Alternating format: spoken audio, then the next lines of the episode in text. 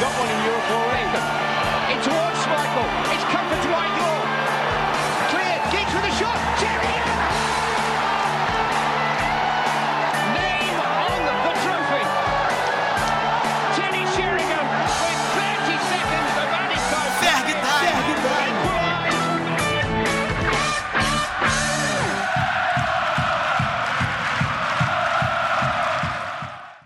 Fala, caro torcedor do Manchester United. Estamos chegando para a 47 edição do Ferg Time, o podcast da Red Arm Brasil. Estamos chegando perto da nossa, da nossa edição de número 50. Pois é, a gente agradece sempre a você que está aqui conosco semanalmente. E hoje estamos gravando no sábado, dia 17 de outubro, após a segunda vitória dos Diabos Vermelhos na Premier League 2020-2021. O Manchester United de, Ole Gunnar Solskjaer venceu o Newcastle fora de casa pelo placar de 4 a 1. Os gols do United foram marcados por Maguire, Bruno Fernandes, Wan-Bissaka e Marcus Rashford. Já o gol do adversário foi marcado contra pelo lateral Luke Shaw. Na edição do número 47, a gente vai passar pelo jogo contra o Newcastle e também fazer um pré-jogo contra o PSG na estreia do United na UEFA Champions League. Se dará na próxima terça-feira, dia 20, às 16 horas, na capital francesa. Hoje recebo aqui Júnior Ribeiro, seja bem-vindo, está fazendo sua estreia aqui no podcast como convidado. Um prazer receber você aqui no Frag Time, Júnior. Seja bem-vindo. Valeu, Ives. Um abraço a você, ao Fabrício, a todos que nos acompanham aqui no Ferg Time. É uma honra estar aqui com vocês para debater a respeito de Manchester United. Espero que o nosso amigo ouvinte goste bastante aqui do, do nosso debate.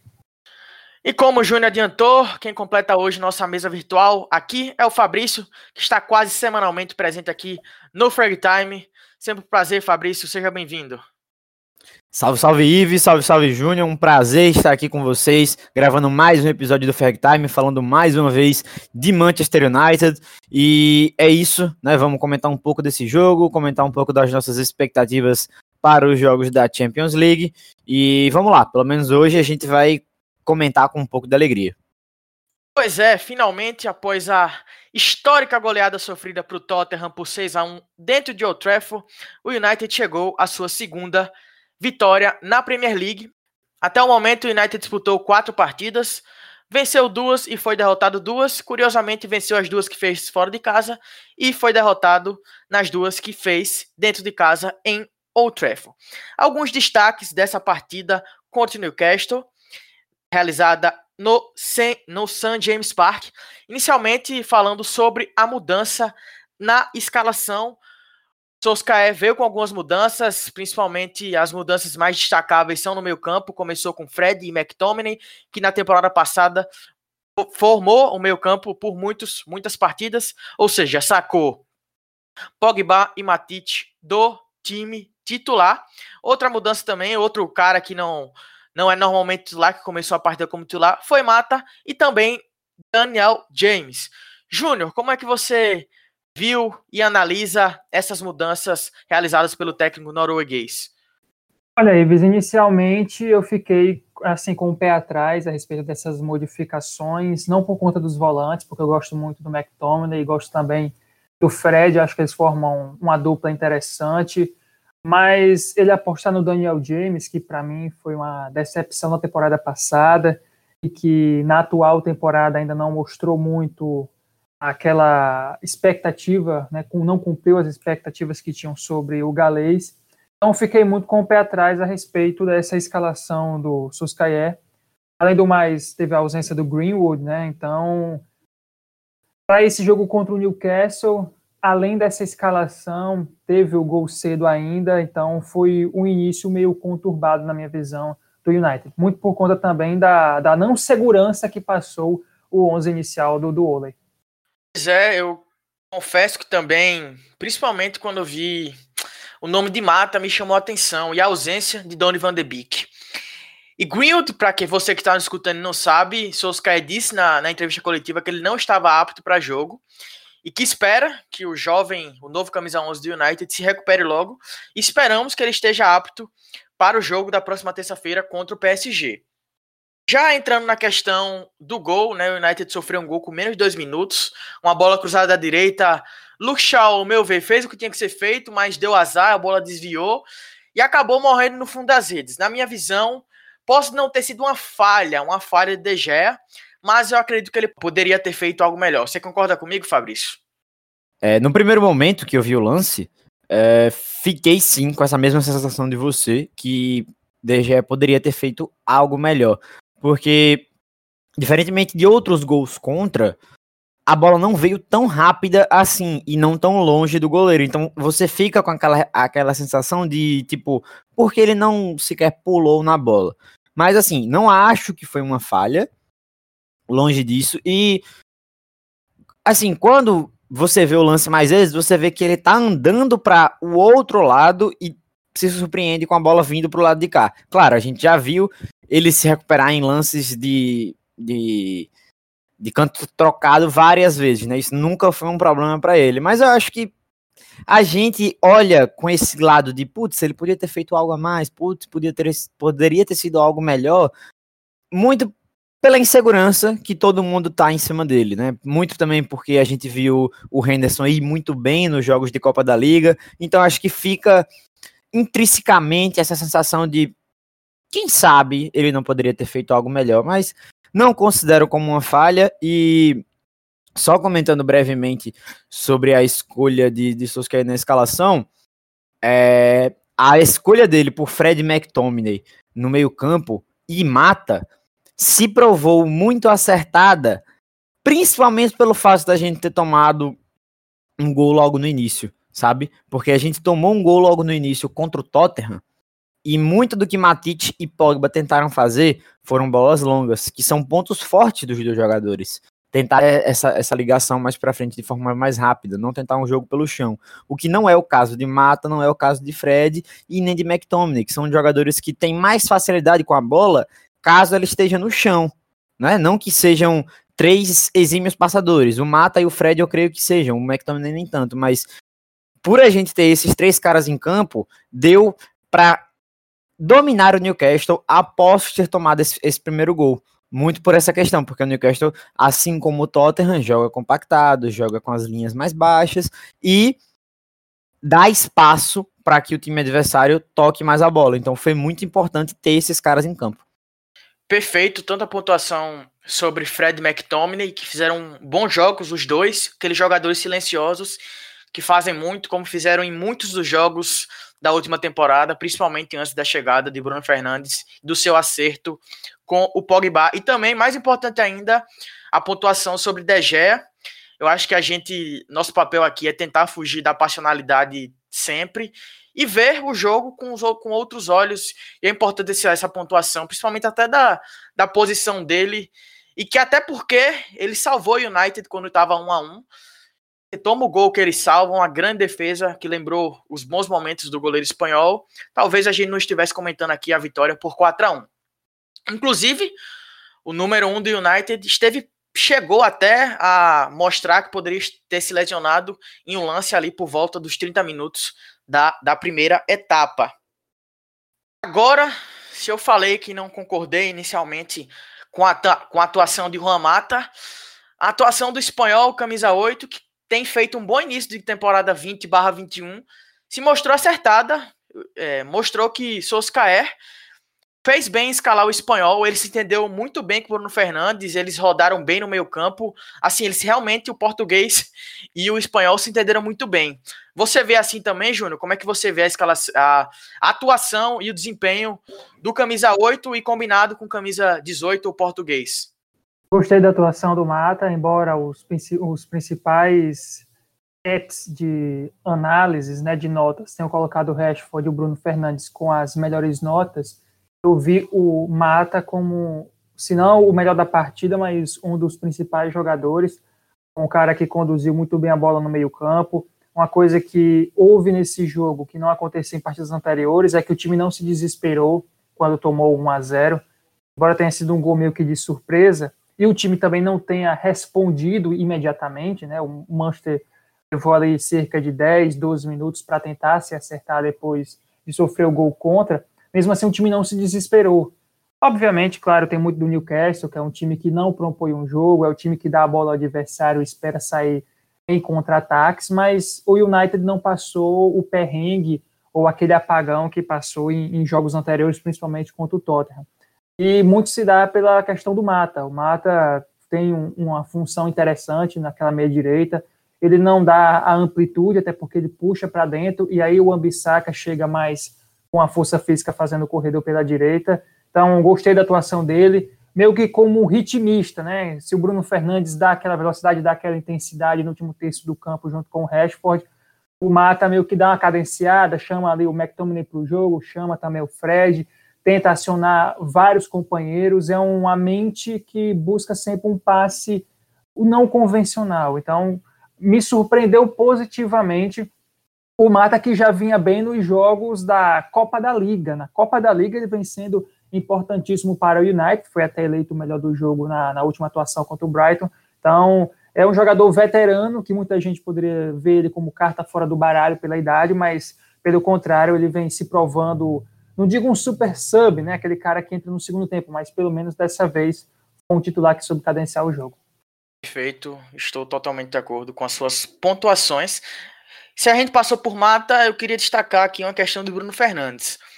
Na minha visão, a partida dele não foi assim das melhores, mas eu queria destacar principalmente a influência direta dele no jogo, como ele é influente para gol, para passe para gol. Bruno Fernandes teve um gol anulado no primeiro tempo, após justamente uma assistência de Mata, corretamente anulado. Mata estava impedido quando passou a bola, retornou a bola para o português. O português acertou no ângulo do goleiro do Newcastle, mas o gol foi anulado. Na sequência, Maguire empata de cabeça após cobrança de, de escanteio, justamente do próprio espanhol do Juan Mata. Mas é impressionante que Bruno Fernandes é, teve o gol anulado, depois perdeu o pênalti, num pênalti que, na minha visão, assim, o pênalti VAR, né, eu não marcaria a penalidade, mas depois ele marca o, o gol da virada numa jogadaça, já com Dono Van de Beek no campo, que Mata participa, que Bruno Fernandes participa, e Rashford dentro da área passa por Bruno Fernandes acertar novamente o ângulo do goleiro adversário. E, e eu queria trazer um, uma estatística aqui. Bruno Fernandes já tem 18 jogos de Premier League. É bom relembrar que parece que tem mais tempo, mas ele chegou em janeiro, no final de janeiro, no United, então jogou parte do segundo turno da Premier League 19-20 e começou já, jogou os quatro jogos da atual edição.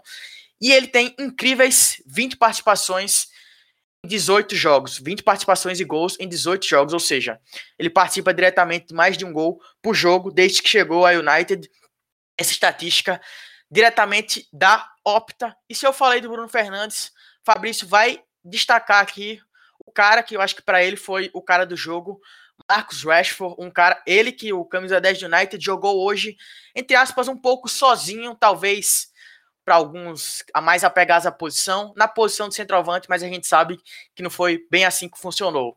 Isso mesmo, Fabrício? Cara, os principais lances do Rashford na partida não foram como centroavante, né? Foram como aquele cara que parte da esquerda para dentro, seja para construir um passe ou seja para fazer o gol que ele fez, né? No, já no apagar, da, no apagar das, das luzes. Então, como eu enxergo essa, essa situação? É, você disse que não achou das partidas mais brilhantes do Bruno, mas eu acho que é muito por que ele possui né? É como o Filos, que participa aqui do podcast com a gente também, infelizmente hoje não pôde estar presente, falou no Twitter dele que Bruno Fernandes foi Bruno Fernandes.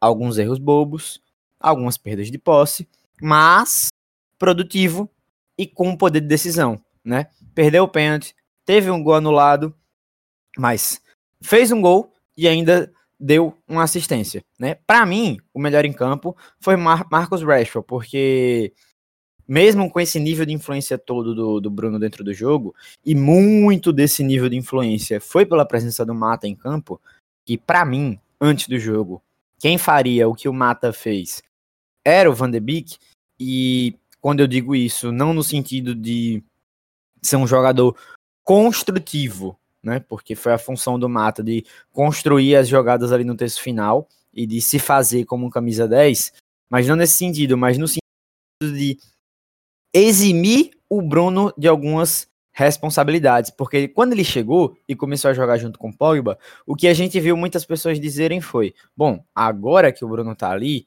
o Pogba não precisa mais estar em todo o local do campo. Ótimo, potencializou ele. Mas ninguém lembrou que o Bruno também precisava de alguém que potencializasse ele. É um jogador fenomenal nas bolas paradas, é um jogador que, se de frente pro, pro, pro campo adversário e com espaço, vai encontrar um passe, ou pelo menos irá tentar, vai tentar uma finalização. É um jogador que não tem medo de errar e por muitas vezes deixa a sensação, a sensação em quem assiste que ele poderia ter, tentar algo mais comedido, mas é justamente pela característica dele. Ele vai arriscar muito mais vezes. Você vai encontrar nas estatísticas dele um nível não baixo, mas não tão alto de acerto em passe, de acerto em lançamento, porque a característica dele vai ser tentar.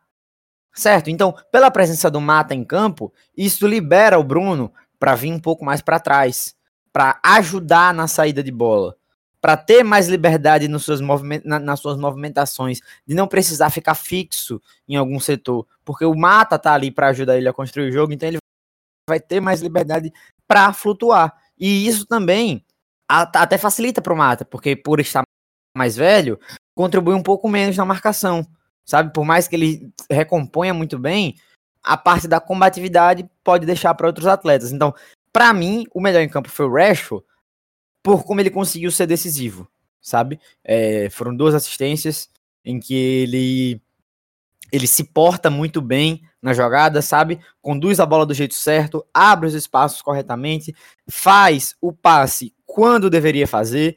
No gol dele, que se fosse, sei lá, dois anos atrás, não seria espanto para ninguém a gente ver ele perdendo aquele lance, porque em muitos momentos a gente viu o Rashford tendo essa dificuldade num um contra um com o goleiro. Então foi um jogo que mostrou para mim, né? Assim, é porque a vida de comentarista é complicado. Pode chegar jogo que vem, ele pode errar o passe, pode errar a finalização, mas para mim mostrou essa evolução que a gente já vem vendo dele. Um cara que se torna mais letal na finalização, um cara que enxerga o jogo com a cabeça levantada. Então, isso vai gerar assistências para os seus números.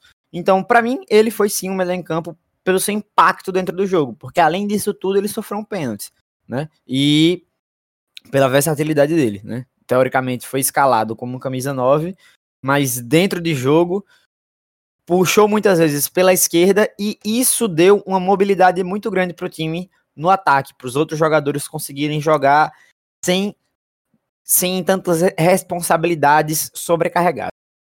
Pois é, é, realmente concordo. Inclusive, as primeiras assistências do Rashford foi pro gol da virada do Bruno Fernandes, um golaço.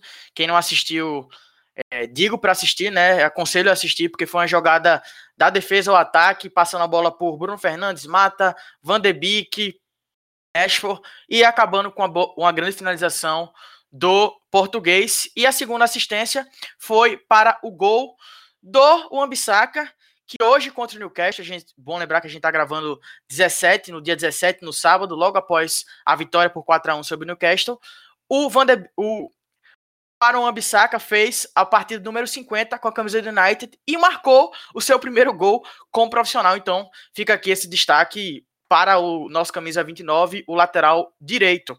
Para a gente fechar a questão do jogo contra o Newcastle e falar de Champions League, queria trazer aqui uma estatística para a gente fechar certinho aqui sobre o confronto dos Red Devils contra os contra o Newcastle. A United finalizou hoje contra o Newcastle 14 vezes no alvo. E é o maior número de finalizações certas do clube no jogo de Premier League nas últimas cinco temporadas. Ao total foram 28 finalizações, sendo 15 delas de, sendo, sendo 15 delas de dentro da área. Antes de irmos para a Champions League, eu acho que também vale o destaque aqui para Donny van de Beek, a gente vai falar um pouquinho mais dele quando a gente for falar de Manchester United e PSG, e PSG. Mas o holandês, número 34, começou no banco, porém entrou durante a partida e fez um bom jogo, sendo importante, sendo fundamental para a virada e placar ter, final ter sido 4 a 1 Eu destaco ele como um cara facilitador. Raramente você vai ver o número 34 do United dar dois toques na bola. Quando ele recebe, ele normalmente passa de primeira. Essa é uma, é uma das qualidades de início que eu mais destaco no holandês, no Donny van de Beek. Mas agora, como eu falei, é hora de falarmos de Champions League. United, que retorna nesta temporada para a principal competição continental entre clubes do mundo, estreia na próxima terça-feira, dia 20 de outubro, contra o PSG, que foi finalista da última edição da Champions League, perdeu o título para o Bayern de Munique. O jogo ocorrerá a partir das 16 horas em Paris, no Parque dos Príncipes, e terá transmissão da TNT. Só para lembrar aqui, você que está escutando talvez não saiba, passar todas as informações possíveis sobre o United na Champions League. O United está no grupo H, ao lado de PSG, RB Leipzig e Istambul Başakşehir, o atual campeão turco. Só que para passar na tabela do United, o United vai estrear, como eu falei, na próxima terça-feira, dia 20. Na segunda rodada, recebe o RB Leipzig, dia 28 de outubro, às 17 horas, em Manchester, obviamente. Na quarta-feira, dia 4 de novembro, visita o Istambul Başakşehir no jogo que começará às 2h55 da tarde, ou seja, às 14h55. No segundo turno, começa a sua trajetória no segundo turno da fase de grupo, do grupo H, recebendo o Istambul Başakşehir na terça-feira, dia 24 na terça-feira, dia 24 de novembro, às 17 horas. Na quinta rodada, dia 2 de dezembro, recebe, recebe o PSG às 17 horas e fecha sua participação na fase de grupos contra o RB, o RB Leipzig na Alemanha e esperamos que termine a sua, a sua participação na fase de grupos classificado para as oitavas. Mas aqui falando especificamente sobre a estreia, sobre o PSG. O PSG, o United jogou no sábado, o PSG jogou na sexta-feira e goleou o Nimes com gols de dois gols de Mbappé, um gol de Florenzi e um gol de Saraiva. Um gol de Sarabia. Nessa partida não jogaram nem Neymar, nem Marquinhos, nem Di Maria, que devem ser titulares, devem jogar contra o Manchester United na terça-feira, dia 20. Começando com o Fabrício. Fabrício, o que você destacaria desse PSG, o PSG é favorito, como o PSG pode atacar os pontos fracos do United e até vice-versa, como o United pode atacar os pontos fracos do time francês. É, acho que de, de forma geral, que a gente pode ver desse, desse PSG do, do Thomas Tuchel, é um time interessante em alguns aspectos, e nisso eu trago o, o último jogo entre United e PSG, naquela histórica Champions League que eliminamos eles lá no, no Parque dos Príncipes, que no jogo em Old Trafford, o time deles teve muito espaço para jogar, muito espaço para jogar, para tocar a bola ali na frente da área, só que o Neymar não estava em campo, né? O Neymar não estava em campo, então muitas vezes o jogador que recebia essa bola numa zona de perigo era o Draxler, que acho que todo mundo concorda, não tem o mesmo poder de decisão que o atleta brasileiro né? Mas mesmo assim eles construíram uma vantagem de 2 a 0 ali. E no jogo da volta, ainda sem o Neymar, a gente viu o PSG se fragilizar mais uma vez no mental. A gente viu um Mbappé ainda não tão pronto para decidir partidas, porque ele teve a chance de decidir aquele jogo e não conseguiu. E o United acabou saindo classificado numa noite incrível de Romelu Lukaku e com um pênalti extremamente decisivo de Rashford, o primeiro pênalti que ele, que ele batia como jogador profissional, né, e já em, diante de um grande goleiro, Gianluigi Buffon, e acabou classificando o Manchester United, mas, assim, o que eu acho interessante desse PSG, que é até um pouco repetitivo, mas desde que o Neymar chegou lá, a gente acaba entrando nessa narrativa, conforme o tempo foi passando, é que pô, esse time do PSG tá mais completo, tá mais completo, tá mais completo, porque com a chegada do Neymar e do Mbappé, a gente viu alguns jogadores saindo e ele tendo um 11 inicial muito interessante, mais um time completo com algumas falhas. Só que agora eles possuem o Moise Kean, né, que deu errado no Everton, mas na Juventus despontou como uma ótima promessa. Eles agora têm um bom lateral direito, que é o Florenzi. Tem o holandês na lateral esquerda, o Baker, muito bom também. Eles não possuem mais o Thiago Silva na defesa, mas tem Kimpembe e Marquinhos, que acho que não deixa a desejar para defesa nenhuma desse mundo. O Navas no gol, um goleiro mais do que provado. No meio de campo, ganharam o reforço agora do Rafinha e do Danilo Pereira. É, o Danilo Pereira, um excelente volante. O Rafinha, que se conseguir ficar longe das lesões, já provou, tanto no Barcelona quanto na seleção brasileira e até no seu empréstimo para Inter de Milão, que é um excelente meio-campista. Tem o Mbappé e o Neymar, que né, a gente não precisa nem falar, e o Icardi, que é um excelente finalizador. Então, é um time muito bom. Eu acho o 11 inicial deles excelente e melhor que o do United. Acho que eles também possuem mais peças de recurso em seu banco, porque eles já passaram pelo que o United passa, que é esse momento de reforços para encaixar setores carentes que a gente ainda precisa, e eu acho que o PSG já chegou nesse patamar de ter pelo menos um jogador para cada setor carente deles. Claro, ninguém vai conseguir substituir o Neymar e o Mbappé, mas eles possuem peças interessantes dentro desse amontoado de jogadores. É um time que, que joga melhor explorando os espaços do que criando esses espaços, sabe? Mesmo tendo o Neymar e o Mbappé, que são jogadores muito criativos, o PSG acaba se sobressaindo quando esse espaço já existe sabe? Por, por algum déficit, principalmente por ser o Icardi, o camisa 9 deles, que é um jogador não tão construtivo, mas muito mais definidor. Então, se é necessária essa presença mais ativa do Icardi, ele já mostrou que ele não consegue fazer isso de forma efetiva. Ele é um jogador muito estático. Ele trabalha muito melhor dentro da área, dentro da, da, da pequena área. Então, assim, de forma geral, o que eu enxergo é que muito provavelmente o United vai perder por ser menos. por ter um, elenco inferior. Mas, taticamente, eu não acho que o PSG está muito à frente do United como estava no último confronto. Sabe? Eu acho que o PSG possui problemas graves que ficaram claros na Champions League, principalmente na questão defensiva. É um time que pode sofrer com a mobilidade muito grande que o United possui, né? Já que o Martial vai poder jogar esse jogo. O Cavani, a gente não sabe como está a situação dele por conta da quarentena, mas também pode ser uma peça que a gente vai ver em campo. Então, assim, como vocês já mencionaram aí, eu já esperava que o Van de Beek fosse jogar hoje. Não jogou.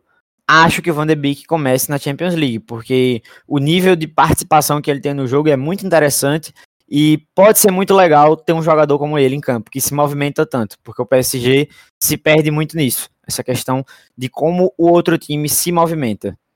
Concordo, acredito que o PSG é sim favorito e eu acredito que quem analisa friamente contava esse jogo para o United como uma provável derrota na França. Como você falou, Cavani pode estar disponível, pode reencontrar o seu ex-clube, do qual é o maior artilheiro da história do time francês. Júnior, que também é um, um apreciador do futebol francês, qual sua visão sobre esse confronto entre Manchester United e Paris Saint-Germain? Acho que o United pode aproveitar o PSG que deve ir um pouco esfacelado. O time está com alguns problemas na montagem desse 11 inicial. Obviamente, o Mbappé e o Neymar vão jogar, o Di Maria também mas em outras posições o PSG pode ter uma certa dificuldade. Até cogitando o Marquinhos voltar a atuar na zaga, mas isso vai depender muito do Danilo Pereira. O Danilo Pereira estava com a seleção de Portugal, o Cristiano Ronaldo testou positivo e quando ele voltou à França, o volante português ficou em isolamento. Por exemplo, não jogou contra o Nimes nessa vitória por 4 a 0. O PSG que começou mal, né, Ives? Começou com duas derrotas na Ligue 1 e vem de cinco vitórias consecutivas, 1x0 no Metz, 3x0 no Nice, 2x0 no Reims, 6x1 no Angers e esse 4x0 no Nimes, já é o líder do campeonato francês, já possui um saldo de gols também bem interessante, o que o coloca à frente do Reims. Mas na Liga dos Campeões, acho que o United pode tentar surpreender. O Verratti está com a lesão na coxa, por conta da data FIFA. O próprio Marquinhos teve uma pequena lesão muscular com a seleção, inclusive saiu até cedo no último jogo do Brasil. O Draxler também está com dores na, na coxa e só deve treinar na segunda-feira. O próprio Icardi se recuperando de uma lesão no joelho. O lateral Kerr está com um problema no adutor, deve voltar também durante a semana, não sabe se ele vai jogar.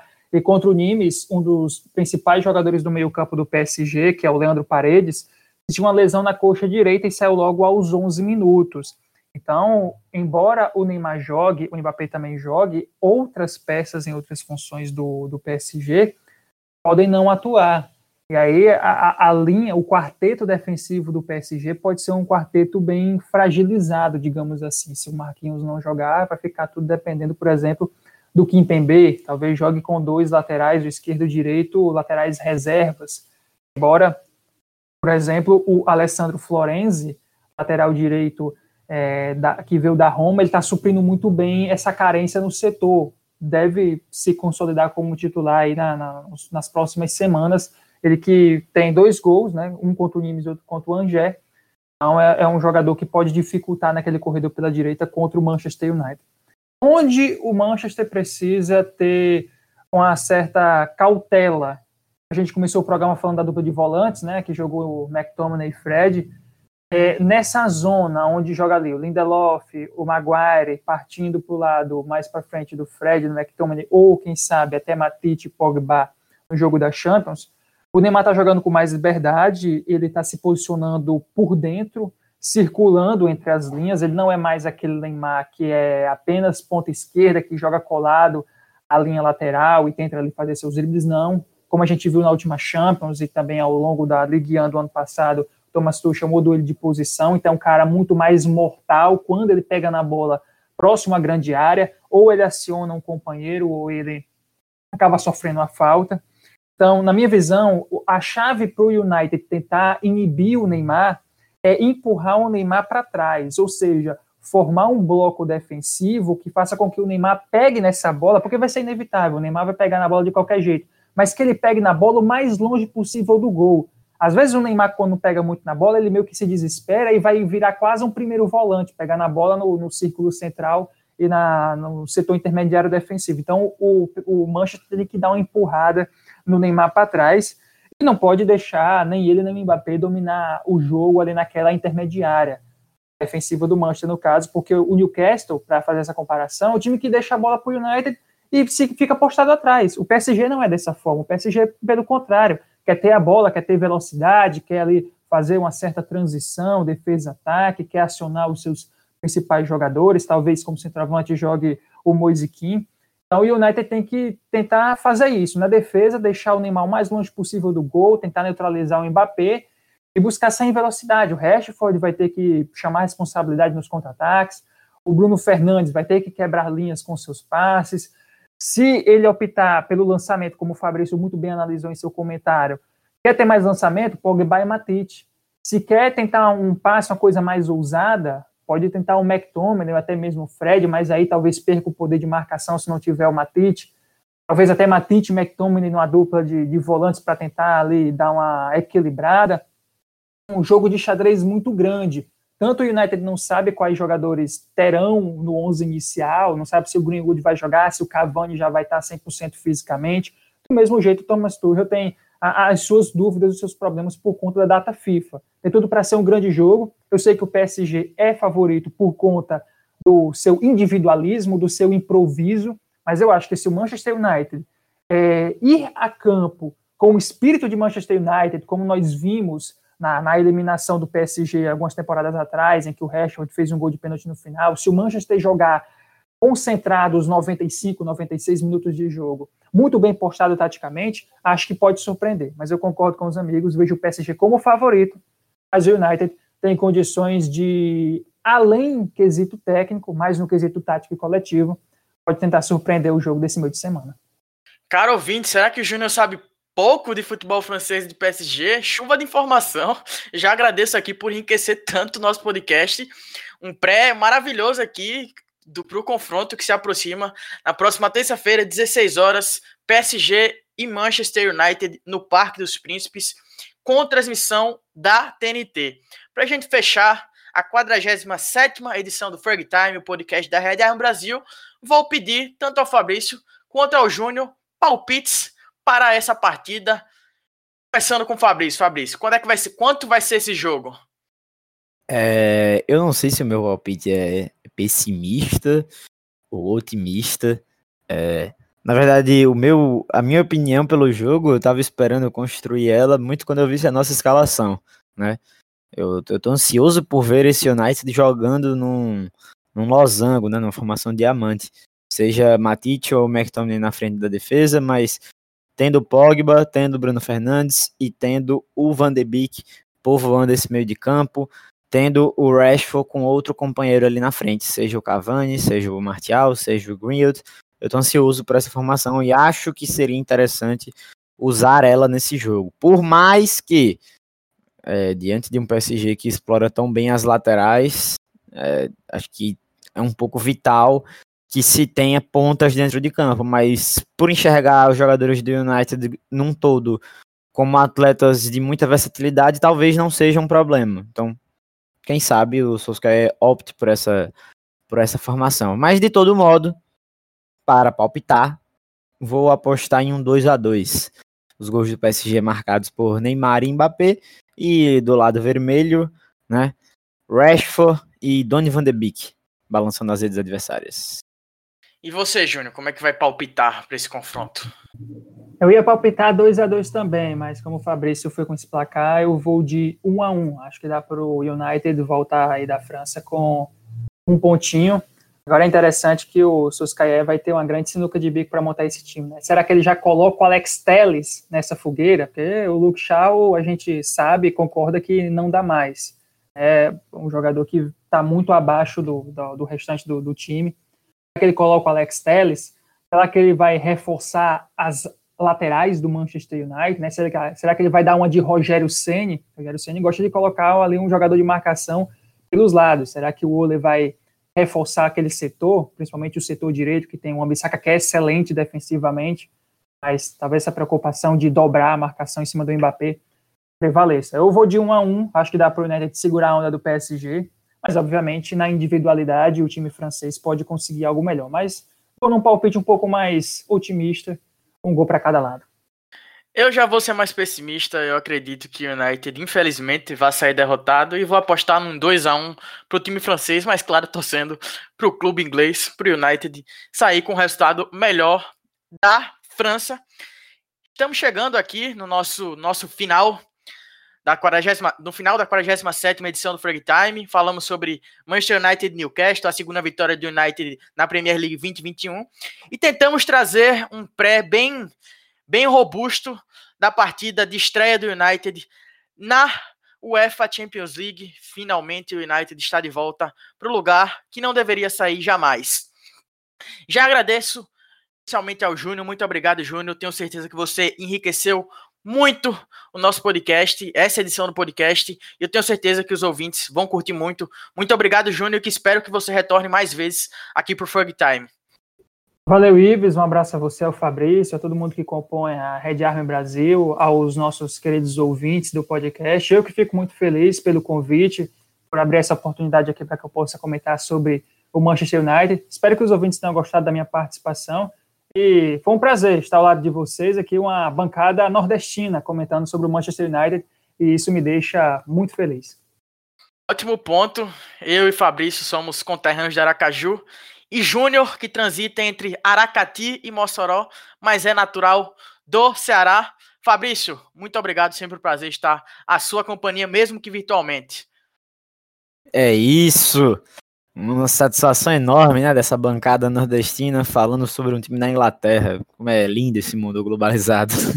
Enfim, é uma satisfação enorme esse episódio com vocês. Eu até fiquei impressionado como passou rápido o, o tempo. Tipo, Acho que a conversa foi tão boa que nem percebi o, o tempo passar.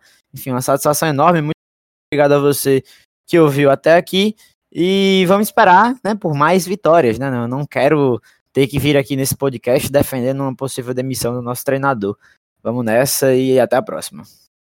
É isso que o jogo contra United PSG, acima de tudo, seja uma grande partida, porque a gente é amante de futebol inglês, mas sobretudo de futebol, e amante principalmente também de UEFA Champions League, a gente gosta de bons jogos e que seja um grande jogo e o United seja capaz de bater de frente com o PSG.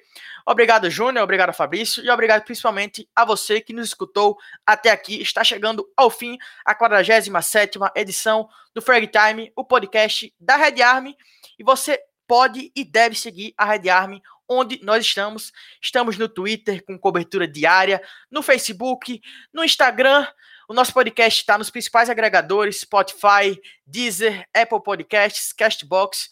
Só é procurar por Ferg Time. Muito obrigado. Até o próximo episódio. Esperamos que voltemos em breve. É isso. Tchau, tchau. Glory Garman Night. Até a próxima. Falou! Ferg Time, um podcast do Red Army Brasil.